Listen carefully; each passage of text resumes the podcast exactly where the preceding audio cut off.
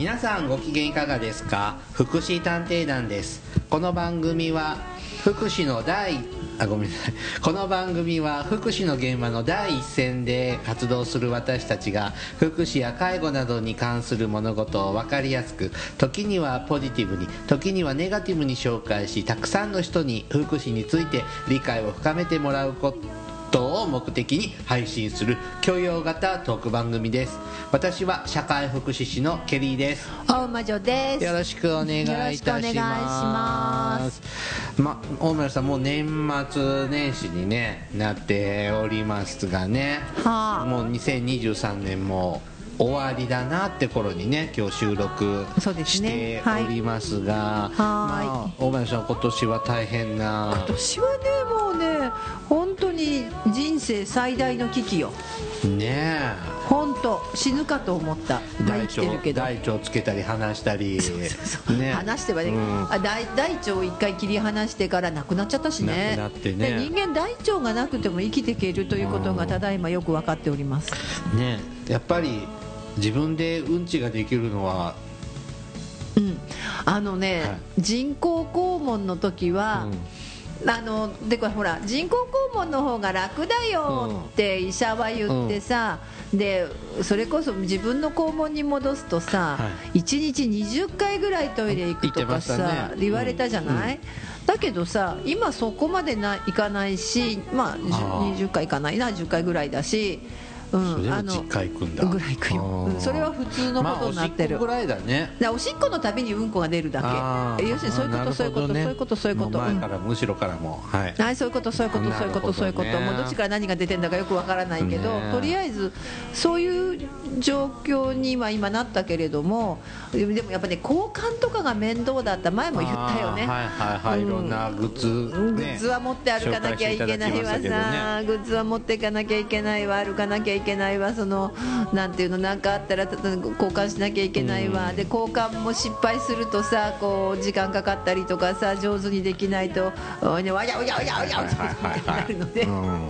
まあそういう手間はなくなったけど時々お尻は痛かったり、うん。まあそれは不便なことはありますけどね。はい。ねえケリーさんも結構大変なケースが多かったので今年はなんかいろいろねうんでしたね。大変だったね。仕事的にはね。うん。まあねうん来年もねどうなるかなと思いつつまあ私たちが暇だったらまあね。いいんですけどね。うん、暇な暇まあでも今年仕事を減らしたからその意味では暇だったけどね。大町さんはね、はいはいさて今日はですね、はい。まああのまあ、今年2023年ですね、まあ、政府の方、まあ、内閣の方が、はいまあ、なんか異次異次元の少子化対策って言って何あねれは。まあ、うちの番組でもちらっとなんか前ちらっと言ったね。うん触れたことはありますが、まあ、またちょっとこの年末にかけてですね、はい。なんでしょうね。支持率上げるためなんでしょうかね。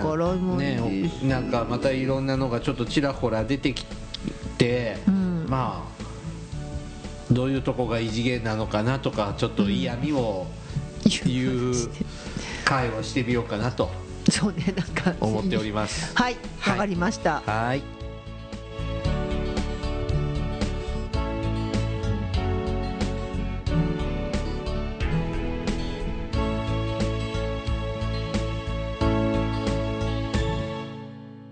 福祉探偵団。福祉探偵団第308回まあ異次元の少子化対策についてはい。ちょっとそれを魚に喋ろうじゃないかと。まあまあそれとあと少しもし付け加えで、はい。あの今日私今日ひ ちょっとひ暇じゃないけどさ時間が今年はあるので、はい。ちょっとこうボランティアとかに行ってるので、そんな話もしたらしてもいいかなと思ってます。はい。さあまあ今年も、まあ、ちょっと話題が最近見かけないですけど出生数ははい。今年も少ないんでしょうね。やっぱ確かそうでした80万そうでした。切るんでしょうね、はい、2022年に生まれた子どもの数が、えー、と70 4万ぐらい？いや77万747人だって。あそうなの、それが最終の確定値。2022年に生まれた子どもの数はってその報告書に書いてある。77万747人。でちゃんと書く2022年の合計特殊出生率は1.26はいピンポーン素晴らしい、えー、と2005年、2006年に史上最低の数字を叩き出したのと並んじゃったんですね。はいであと,、ではい。統えーと統計を開始した1899年以来はい、最低の数字となったそうです。子どもの数は。数はね、うん。で1949年戦争が終わって4年後に生まれた、えー子どもの数が約270万人。これが段階の世代かな、はいベビーブームですね。そうするとピーク時の3分の1まで減少したと、はい、そしてどんどん加速してます。このコロナ禍ではい。拍車かかりましたね、うん、だからこのまま続くと2060年近くには50万人を割り込んでしまうことが予想されてるんだって。その子供が出1年に生まれる子供が。そうそうそうそう。25年後にはうん。1年で50万人ですか、でその少子化が人口の減少を加速化させててそうですね。2022年には80万人減ってるんだってね。あそうですね。今年ももっと減りそうだよね。2050年頃になると人口1億人切るとあそうそう予そう。で測されてますね。2060年代に9000万人を割り込んではあ。2070年に8700万人程度になるんだって、えー江戸時代の頃に戻っちゃうんだね、うん。わずか750年で我が国は人口の3分の1を失う恐れがあるんです一番危機的なのはこの話なんですよね、うん。うん、だからこうともかくそのこうした少子化と人口減少に歯止めをかけないと、うん。我が国の経済社会システムを維持することが難しくて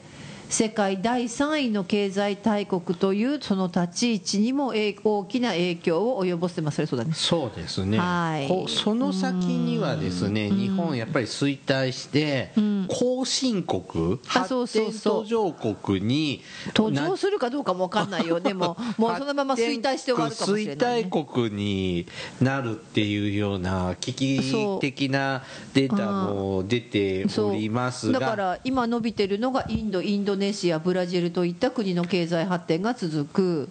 第三でそれでそのこれらの国に追い抜かれれば我が国は国際社会に遅れる存在感は失いますよと。はい。でなんか2030年代に入るまでがこうした状況を反転させることができるかどうかの重要な分岐点なんだって。はあだから2030年までに少子化トレンドを反転できなければ我が国はこうした人口減少を食い止められなくなるんだって、まあ、ともかくヤングな世代はうん。結婚して、はい、まあ、結婚しなくてもいいかもしれないけどたくさん子供をうん、産んでくださいね。はい。っはいなんだけどでそれそのための少子化の対策として、はい。今回何が異次元か、うん。なんか異次元異次元って言うんだけど次元のこ児童児童手当が上がるんじゃないの？そうそうそうそうそうっていうかさ一番のコンセプトは、うん。えー、と若者とか子育て世代の所得を伸ばさない限り少子化を反転させることができないのでそ若こを者って今今の今の若そうそうそう者結婚的齢期な世代ですね。その人たちがもうともかく所得を伸ばさないといけないんだっていうことを明確に打ち出したのが異次元なんだって。当たり前のことじゃんね。なんとかしろよって話ですけど、まあなんていうんですか自分も社会人になってそれなりに月日が経ちますが給料上がんないよ。でさそここのとこずっとそうだものね、うん。うん、あ今さちょっと物価が上がってきててさでもほらうん最低賃金この10月からも上がってきててさうん。上がってはいるんですよ、ううん。ん、上げてきてるんですようん。相手だから今ちょっと上げるに転向させてるでしょ。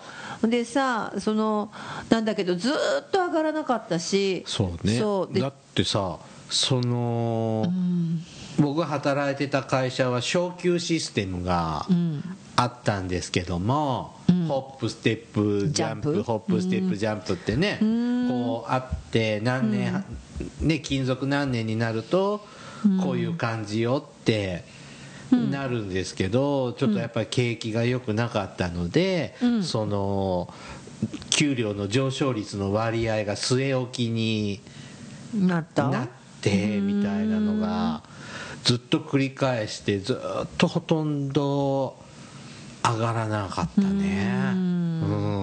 だからさそもそもさなんていうの？あのーほら年功昔さ日本は本当に、まあ、年功序列だったりさそれからえーっとなんだっけ終なんていうんだっけ身雇用制終身雇用制度だったのが、それをさ一気に崩したよねなし崩しね。うんでなし崩しに崩してさ、なんかでだから終身こう安定した仕事に就ぐってことが今若い世代が特に難しくなってしまってるのもそうだよね。だからそれでそれでしかもその昔のなんなんていうのこう何年働いたらいくら給料が上がるみたいな仕組みじゃなくてさ能力制だったりとかそれからその給料がうまくまあまあなんか変変な話年俸制だったりとかいろんな仕組みに入れてる中で結局はさ上がらない仕組みになっちゃってたんでしょうねあれはね。で。あの第第一次先ほども出た第一次ベビーブーム世代で段階の世代が生まれて、えー昭和40年代後半に第二次ベビーブームが起こって段階ジュニアが生まれました、なのであの平成の初め前半ぐらいに第三次ベビーブームが起こらなきゃいけないわけじゃないですか。うん。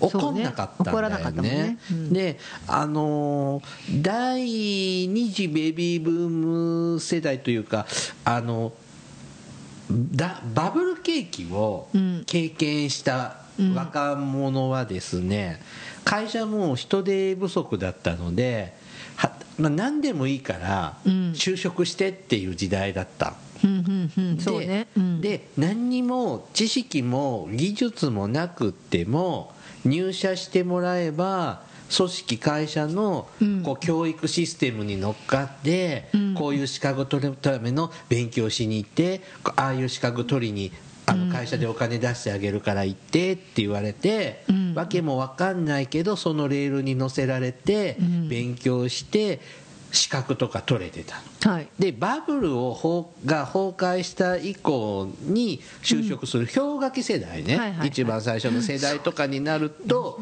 もうそういう会社の方からお金出すからそういう勉強と勉強しに行って資格取りに行ってって言わなくなっちゃったんですよ。そうね。うんそうそう。だからそのバブルを経験した人たちって大してし、失礼だけどあまり仕事できなくってもの能力のあるなしに関わらずだよ。うん、その資格を取らされてるので、ん。リストラされても、うん。転職先が見つかりやすいんだけれども、うん。氷河期世代になるとうん。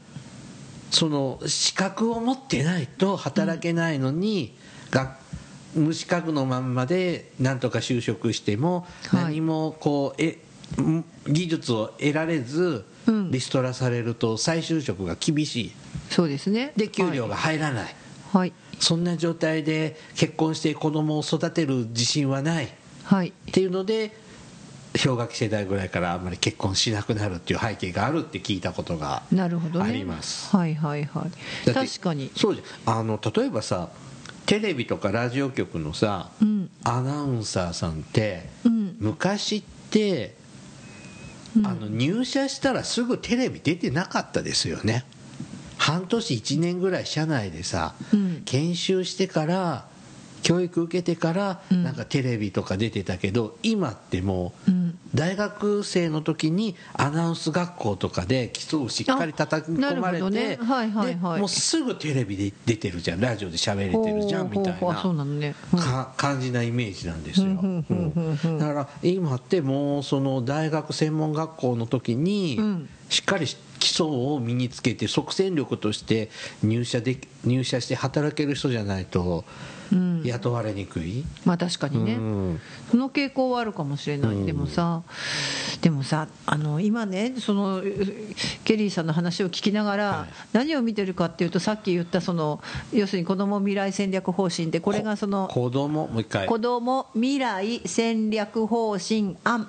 あこれは次元そこに次元の異なる少子化対策の実現のためのこ すまむせちゃったよ。子ども未来戦略の策定に向けてあそれサブテーマなんですね次元をそうそう。でこのその令和5年6月13日子ども未来戦略会議っていうのがこれが政府が出したやつなんですよね。だからここから来てるのよ次元あのー。次元のって。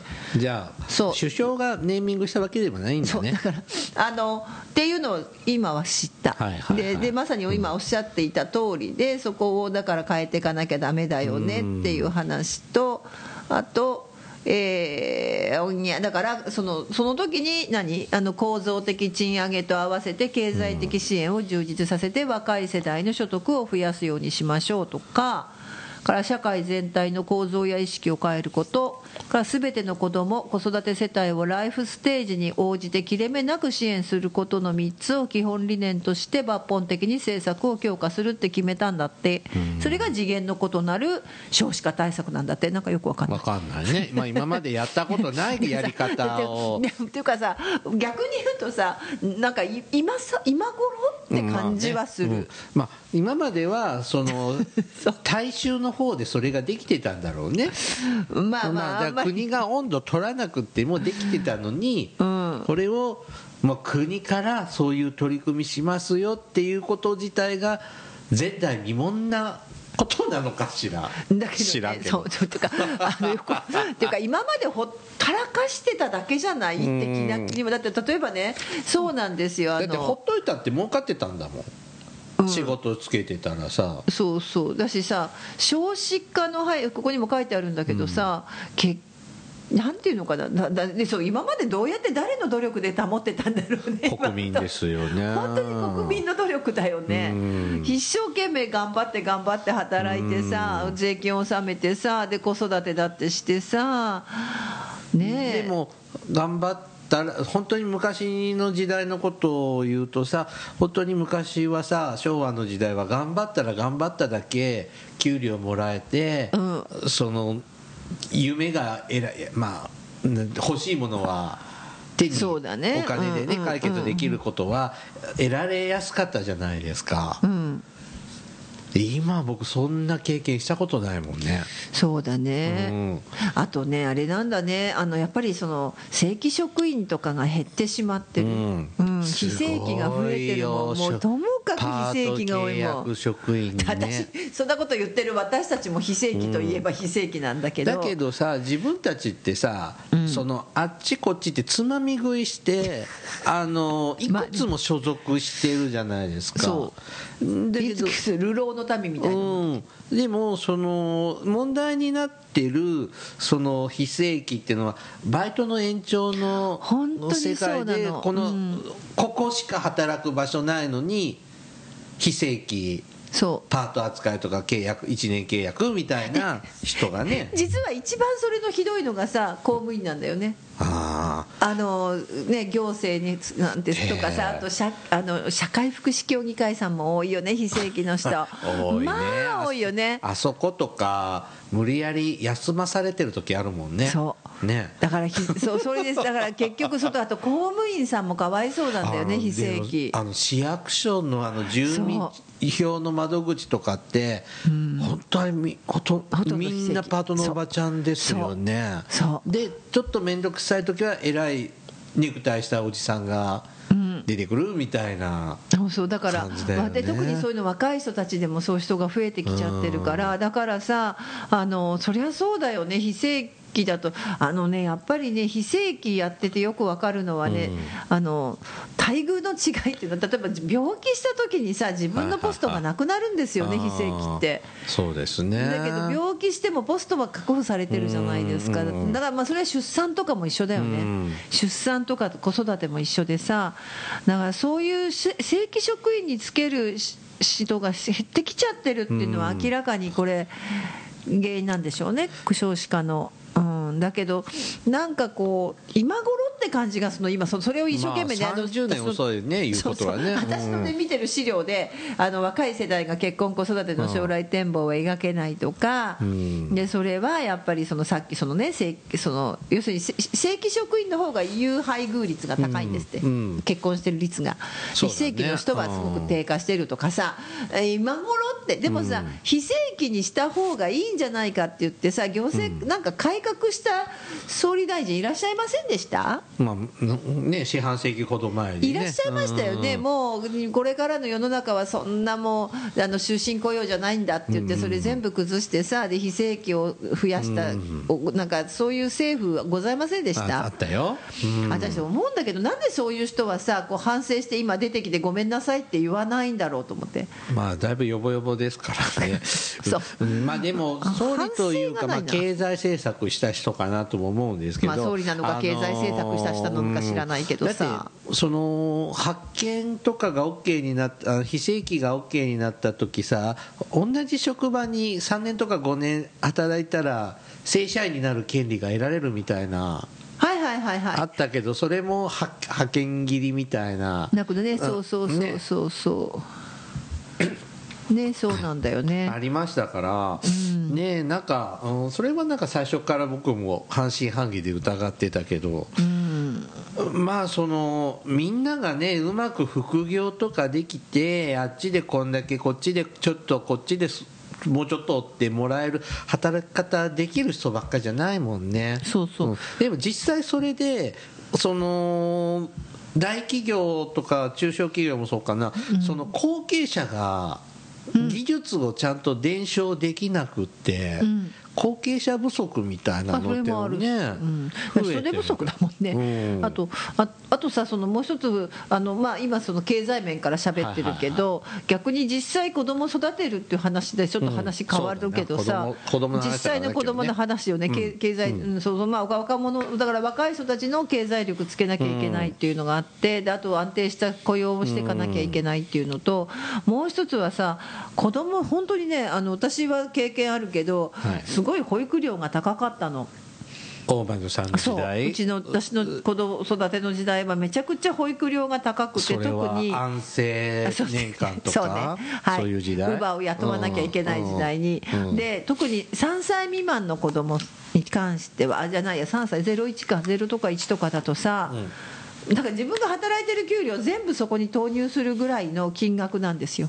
それってあのーむ無認可保育園に行ったんじゃないですか違う違う違う認可保育園で認可保育園ですごい高かったの、えー本当にそれ昔の今もそうなの？今も、まああのね、今もね高いんです。あのい1歳未満特に1歳未満は高いんです。乳乳児の乳児は、子うん、でだからそう。だから皆さん1歳まで育休取ったりするけどさ、だけど本当保育料高くて。で今ほら保育料って無料になってるでしょ？まああの、えっとね何3歳児以上だっけな？ちょっとごめん何歳児か忘れちゃったけど。政策ね。でそうそうそう、だからそういうところはねよくなってきてるんだけど一時期ほら、待機児童の話やったじゃん、ね。日だから本死ねですね。そう日本史ね。うん、そうそうそう、うん。だからでもね 私ねあの保育士になろうと思った、それこそ何安政時代なんか安政の大地震ぐらい、その頃にはあの私が保育士になろうと思った時は実は保育園の保育士余っちゃってた時代でへえでリアルで言うと本当にそうなの。1980年代はいそうですそうです。はい、そのあたりで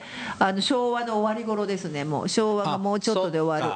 あの第二次ベビーブームの子たちが小学校上がっちゃう頃だから。そのぐらいだ80わそうそうそうそう。子供は減ってくもんね。そう、ん。そうするともう保育園、まあ、保育士いりませんって言われて私が行ってた学校は定員を次の年から半分にしちゃうんですよ。保育園保育士の養成学校がね。だからそその次か。学校の方がね。そうそう学校あの今だけど今さあっちこっちに保育士のさ養成の学校いっぱいある。まあうん悪いけどえこの学校がやってんのぐらいなさレベルでさうんもう保育士ホイホイ作ってるけどうん。私の時にはキュッと狭められてもういらないって言われたでのその大魔女さんがうん。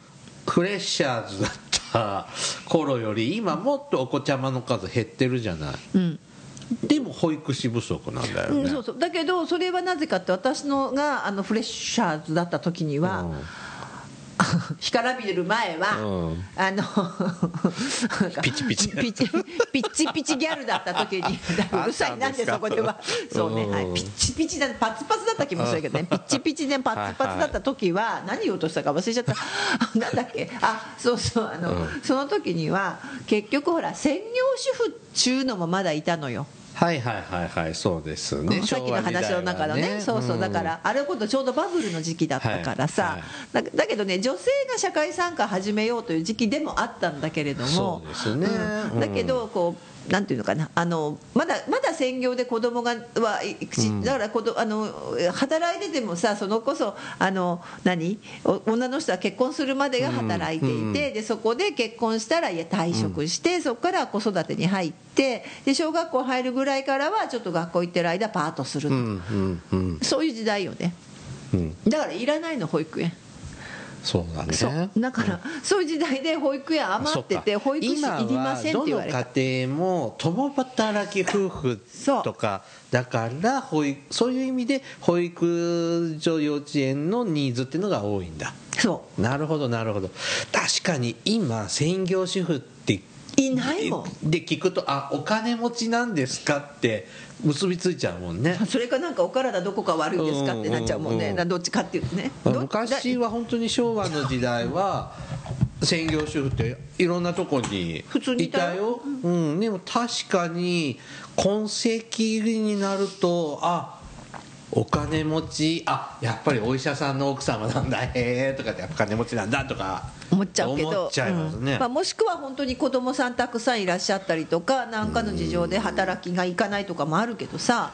私子だくさんの家って見たことない。私はあの仕事柄見るからよく知ってあまあそういるけどうそういうのではあるけど、うん。同級生地にいないいないいいな。やっぱ3人兄弟ぐらいまでだったな。でもね、うん。私ねあのだけどね今ね、ん。ちょっとどっか統計出たらあれだけど一人当たり1軒当たり子供を産むのってあいだからしあの意外に4人兄弟とか5人とかっているのよ。うん不思議なんだけどね。だから昔そんなにいないよね。3人ぐらいまでじゃん3今日人4人ってやとやっぱ多いけど3人はねそこま今でねねた普通。そんなにねこう4人とか5人っていう人もいて、ん。だから1人生み出すとこうう産むうちは産むのね。うんだけど途中でお父さん変わったりするけどね。ああ 途中で変わったりするけどね、それだからけしななんかそういうのとこう格差が大きい。前も言ったよね、産まだからないゼロかん。23人そう。4人かなってぐらいかな。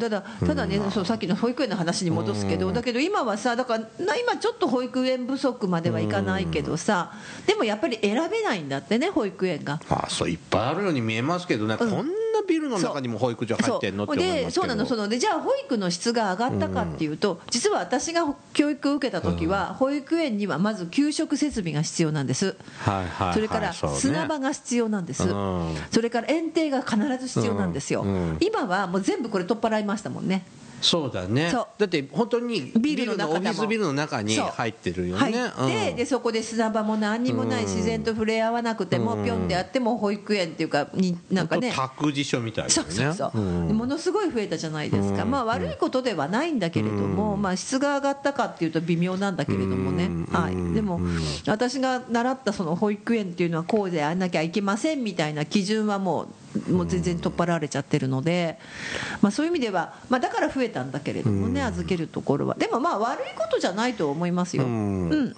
別にあの預かれるねあずとか今ほらななんだっけ東京なんかだとあの、はい。お家で預かるなうん。何ママさんだ保育ママさんっていう制度があってさ、お家で預かったりするんだよね。じゃあ保育所増えたでいいじゃん。よかったね。まあそこはね、うん、そこはいいんだけど、ちょっと問題はさ、はい保育私すごく自分でも思ったんだけど、保育園ってさ大体日曜日お休みとかさそうですね。まあこれから年末年始とかさ土日。まあ今だったら土日ですね。日、僕はまあ土曜日はやってるけどさ。僕土曜日半ドンでしたよ保育園。昔はね。うん。でも今ってさお女の人の働き方ってさ実は女性がさ夜勤しちゃいけないとかなんかってまた逆に今て突廃されてるからうん。結構さ大変な人もいっぱいいてうん。だからその働き方と保育園の保育の在り方ってさマッチングしてない気もする。24時間保育みたいなのもあるじゃん。あることはある。あの病院なんかにはついてる時がある、うん。うん、だそういうのもまだまだだしさ、まあね、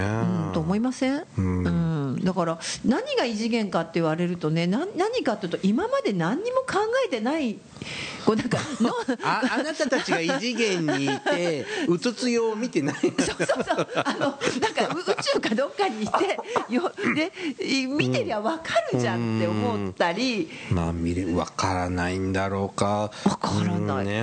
だから保育士私たちの時代にじゃあ保育園をさ、いらないって言って減らして減らしてて保育士を減らしてみたりでまた足りなくなったら慌てて要請してみたり、で子供があのそうそう子供をさ少子化少子化ってまあ少子化は何年も前から言ってるけど、あらやらこれやらやってもうまくいかない、なんかそれをさまた異次元って言われてもさ、うん、いや今までなんてちゃんとしてました、って言いたあくなるの保育所が増えたら うん若者は子供も作ろうかな産もうかなって思うの？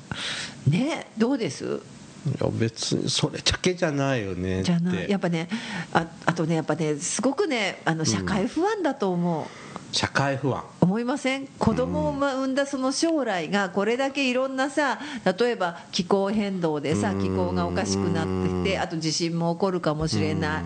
それこそ異次元じゃなくてさあの何？宇宙人がやってくるかもしれないとかさ、なんかね子供を産み育てることが うん。やっぱリスクだって思うね、うん、そうね、うん、育てる自信ないしね。あそうなんだ。うん。うん。だってよ、まあ、まず一つやっぱ経済的な自信がないっていうのもある、逆によく親は高校にも大学にも授業料出せたなって思うもんねこの稼ぎって。そうだね。思います、うん、だからそのそうそう養育費あのそのほ養育のかかるお金も高いっていうのもあるから、まあだからほら今さ保育所を無償化したりとか、それからえっ、とそうそうなんかね諸外国の研究の中で、実を言うと保育所とかももっとなんだってね、3歳未満児の無料にするのが一あ番ー少子化のにの子供が増えるんだってね。あのむ一番なんだってそこに力をい一番お金をかけるのが一番少子化としてはの解消になったっていう研究結果は出てるらしい。フランスではやっぱ出生数、ねそうなの。あの回復させててあれは一つ非着出子そう。あの内縁関係のね事実婚関係のご夫婦の子供もその保証の対象になるっていうルール変えたところがおあるっていうのは聞きましたあとけどね。フランスはだったら移民もいるでしょ、うん。うん。だからそういうのもけあるんだけど。なんですけどどっちにしてもそちらのちちあの幼児教育とか保育のあの方にこうお金をつぎ込むっていうのはすごいあの少子化の効果はあるっていうね実践は出てて、データが出てるから、まあまあそこは今一生懸命やろ子うとはしてるんだろう育なって。費としてなんか最近聞いたのは児童手当もうん、こ18歳まで延長するかもあそうだね。ですよね。今中3のうんうんうん3月31日までん。で終わってたんだけど18まで伸びるんじゃないかって言われてるし大学の授業料も無償化みたいな話も出てきてる聞きましたけどね。はどうだろう、まあ、どっちで大学も専門学校もだそうですけどうんうん。でもねまあでも確かにね。でも今ね高等教育受けれるんだったら受けといた方がまあねその方がいいと大人になって生きやすいですよ。そりゃそうだ。うん。だからこう今さもう本当高校だけでもうん。出といてって、うん。うん、そんな意味なくご学校高校中退するんだったらうん。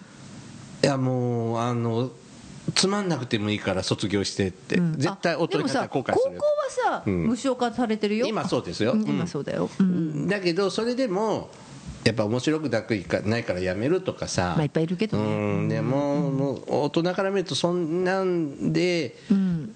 やめなくってもって言いたくなっちゃうから。まあねそうだね。だから確かにねあのそうですねうん、できたら高校はというかね、高等教育は受けててもらった方が私も、はいいいとは思いますがちょっと待って飛んじゃったよ。だって今だって逆にさもう大学だけじゃさうんなんかあんまりで今やっぱ大学院とかまで行ってないとみたいなのもちょっと出てきてるよね。まあね確かにね、うんまあ、でもないよね。きりないけどね、うん、でも幼児教育だとでもね確かにね私なんかさだってもともと保育士の資格取るような学校にいたわけだからさ、えー何今頃さ保育士がさあの保保育士になってくださいとか何今頃言ってんのって言いたくなるじゃない？ほらあのそんないらないって私言われたのにみたいな。いらないって言われたから大人の施設に勤めたのにまさ、あでも数が増えたから残念ながら残念なこうトラブル事故もあるってことなんでしょうけどね。ね。でもね、うん。あともう一つはね思うのはね、はい。あのなんていうのかなお母さんに代わるというか、なななんだかんだ言ってもでもなんかまだ日本って最後親がとかさうん。家族がとかさ、うん。家庭がとか言われるけど、うん。あれ変えていった方がいいと思うけどな。まあまあそこはねちょっといろんなあるけどでもあの、所属できる家庭があったらちゃんとそこで虐待を受けずに育ててほしいね、まあね、それうん。そうそうそうそうそうなんだけどさ。さあそろそろまとめのあれ方にもね。もうまとめの時間なの、はいはい。はい何？もう途中で投げてやめて違う話題になると思ってた。うん。いやうんいい時間になってきたんですよ。私なんかいやそうなの、ん。なんかまだ全然子ども食堂とか子どもの居場所の話はまた今度、そうねれはちょっと年明けに持ってきましょうかね。じゃあやりましょうか、はい、ん。明るい話はね、まあ。はい、ただ私思うんですよ、はい。子供って可愛いし、ん。絶対楽しいです子育ては。やっぱね楽しいそれはさそういう成功体験持てたからじゃないの？えーでも楽しいしさやっぱ子供が自分に与えてくれたものっていうのは大きいしさそれからまだまだねこれからもあるんだけれどもだから私はあの絶対なんていうかな子供あえ、まあ、子供がねもちろんあのできなかったりとかいろいろあるけれども子供が何？あのもらもらえるっていうと変だけどさ、うんね。授かるんであれば育てるっていうのはいい経験だよなって思う。う。う。でやっぱりね子供を育てたねあのといったお年寄り見てたけどあと子供のいないご夫婦のお年高齢者見てるでしょ？全然違う。ああそういうもんですそうかだからそれはねよく分かったケアマネージャーやっててああなるほどなって。やっぱ子育てした親御さんの方がたくましい。たくましいっていうよりもまあいろいろなんだけどさいろいろな子供との関係性があるのでいろいろなんだけどあの柔軟性がある。うん。って自分が折れないといけない時って絶対あるからさ、まあそうそうそういう学びをしてくるけど、まあ、その別にあの高齢世帯の人も子供さんいらっしゃらない方もね、あのいい人方いっぱいいますよいるけど、なんかねやっぱねあのなかなか譲ってくれないのはケアまでの経験です。はい。はい、えー今日はですね何でしたっけ？異次元の少子化対策。少子化対策について喋ってみたつもりです。はい。ありがとうございます。はい This is 福祉探偵団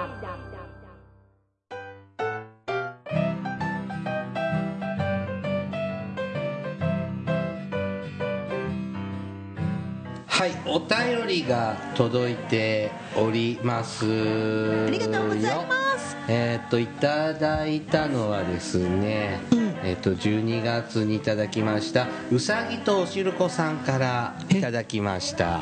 お腹すいた。あ違うのかケリーさん大魔女さんはじめまして。おもれきから参りました、精神障害者手帳を持つものです。精神障害者保健福祉手帳を持つものです、転換患者です。他にも持病がありますがまあまあ生きていける感じです。毎回特集が興味深く全ては聞けていませんが通勤途中に拝聴しています。ありがとうございます。私は前職で障害者雇用で11年働いて退職し障害者職業能力開発校などを経て現在の会社で障害者雇用で2年働いています。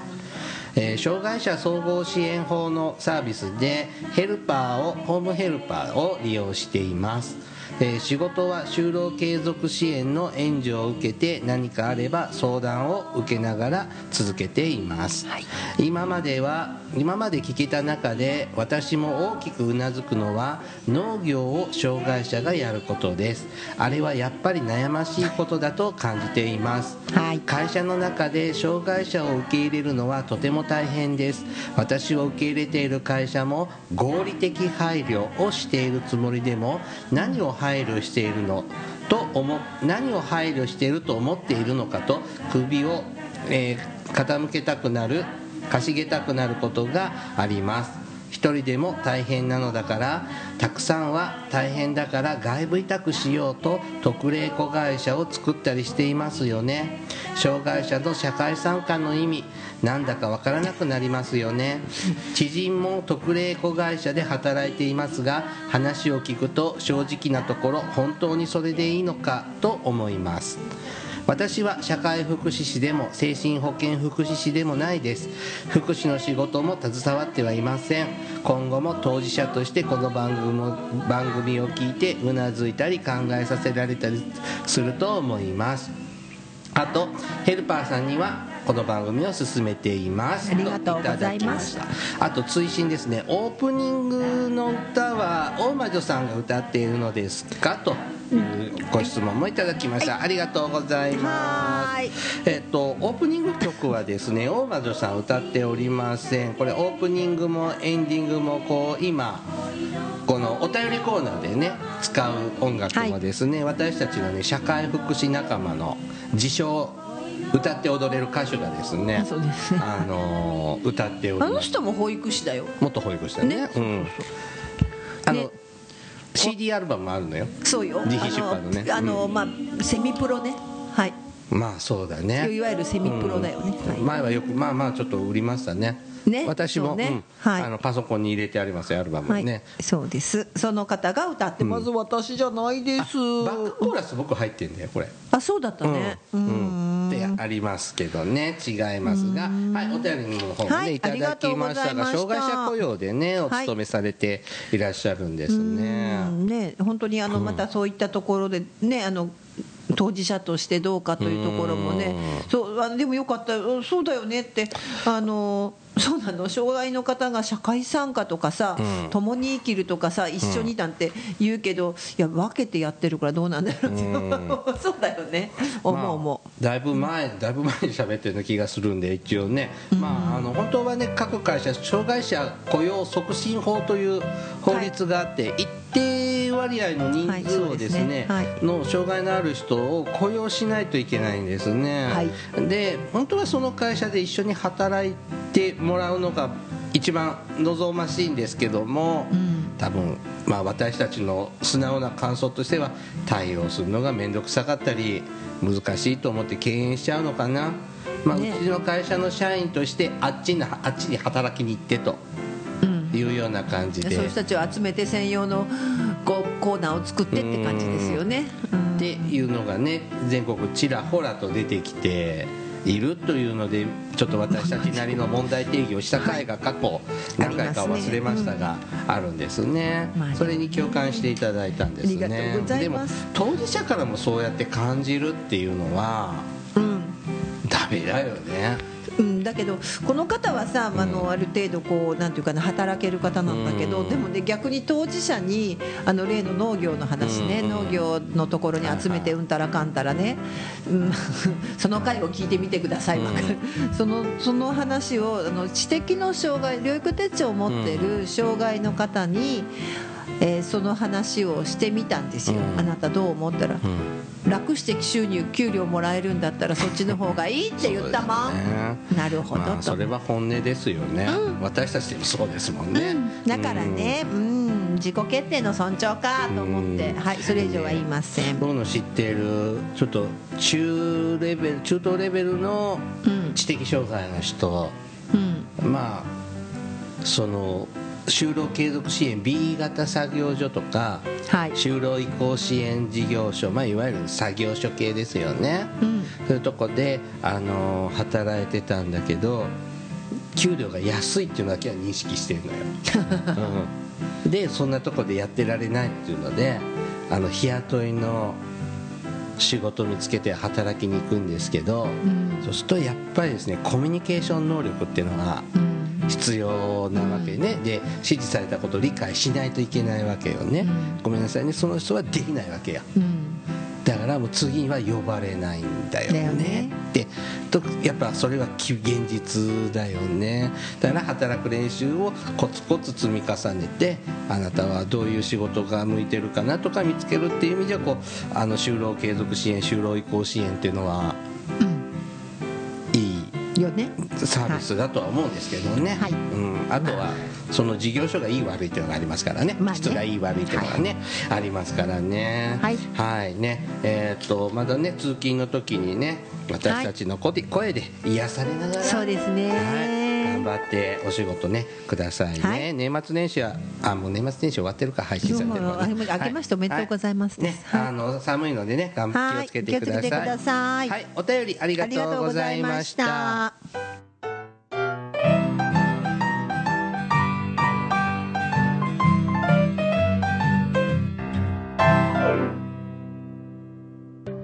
This is 福祉探偵団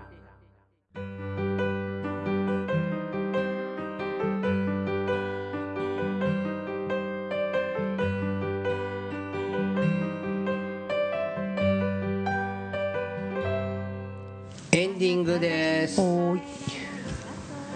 何？異次元異次元。異次元でしたね今日はね。異次元よ、はい。異次元よ。だけどね結局何がねぐ、まあ、具体的なこともこのさっきの報告書じゃなくて「あん」ってやつに入ってるけど、なんかよくわからない。よくわからないんだけれどもさ。そう私ちょっと言いたかったのはさ、はい。あそうそう。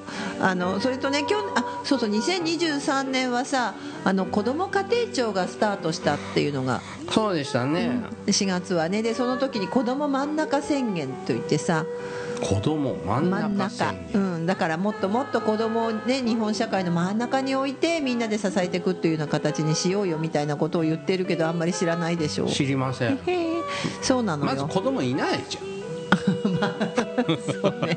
はいはい。いやそんなこともないの。いるのよ、うん。はい。なのであのっていうのもやってるんだけれどさ、はい。ちょっと思うのはさ、まあ、ちょっと実は今日私あの校内あの高校のね校内カフェっていうのに、高校カフェ？そんなの高高校の校内カフェっていうののボランティアをしてたんです、昼間、でとかさ時々、まあ、こそこの団体はやってる団体は子ども食堂もやってたりさ、うんいろいろするんだけどさ、うんボランティアなのね。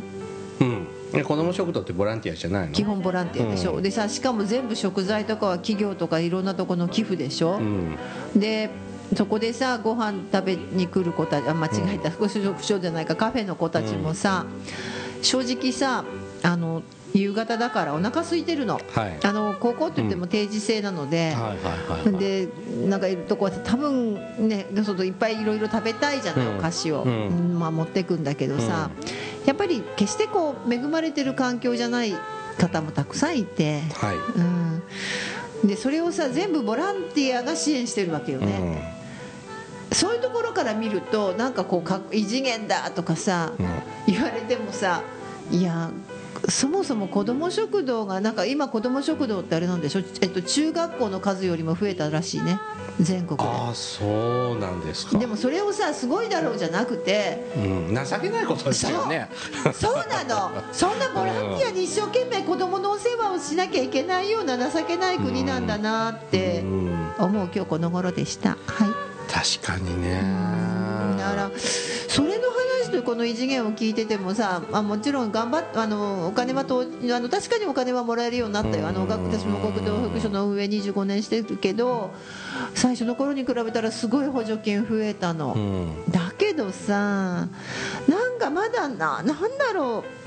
どうしてなんだろうね。先を見る力がないの？国に。なんかわからない。でやっぱ優先することが何か違うんでしょうねでも私たち。ってパーティー券売ってさあキックバックしてさ、あれだってぐるぐる回ったら税金だよね。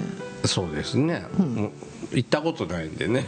見たあれねすごいね食べるもん何もないんだってねあんだけ払ってもね。うん。うん。私たちの飲み会の方がリッチかもしれそなうねいですね。うん。ではい。ということで何の話だった？まあそんなわけでなんか異次元と言われてもピンとこないなって。なんかワクワクする政策には感じないですね。なんかね。うんちょっとねその辺がもうちょっとこうなんていうのかなあのビジョンを見せてもらいたいというかまあそういう政治家を選ばなきゃいけないってことですか？はい。そうですね。だから皆さん結局投票に行きまし特にね若い世代が投票に行かないとうん。世の中が変わらないと言われてますから。はい。若い世代の人また今度選挙いつ最近選挙って言わないけどね。あんまないもん。な、うん。そう。またね選挙があったらあ皆さんちゃんと行きましょうね。ねそうね。最近いろいろね、うん。パー券があるからね。パー券がはい、番組からのお知らせです。福祉探偵団では皆様からの福祉や介護に関する疑問や質問不満や愚痴番組に対する感想やご要望を募集しています。もちろん普通のお便りも募集しています。お便りは E メールでお願いいたします。メールアドレスは福祉探偵団アットマーク Gmail.com 綴りは fukushitanteidan アットマーク gmail.com です。また福祉探偵団のツイッターがあります。フォローお願いいたします。さらに福祉探偵団のフェイスブックページも開設していますのでいいねのクリックをお願いいたします。そろそろお別れの時間となりました。お相手はケリーと青魔女でした。それではまた次回お会いいたしましょう。ごきげんよう。さようなら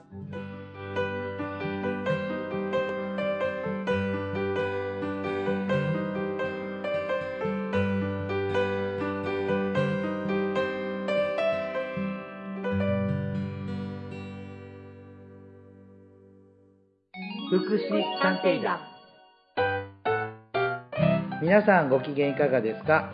福祉探偵団です。この番組は福祉の現場の第一線で活動する私たちが福祉や介護などに関する物事を分かりやすく時にはポジティブに時にはネガティブに紹介したくさんの人に福祉について理解を深めてもらうことを目的に配信する教養型トーク番組ですぜひお聴きください。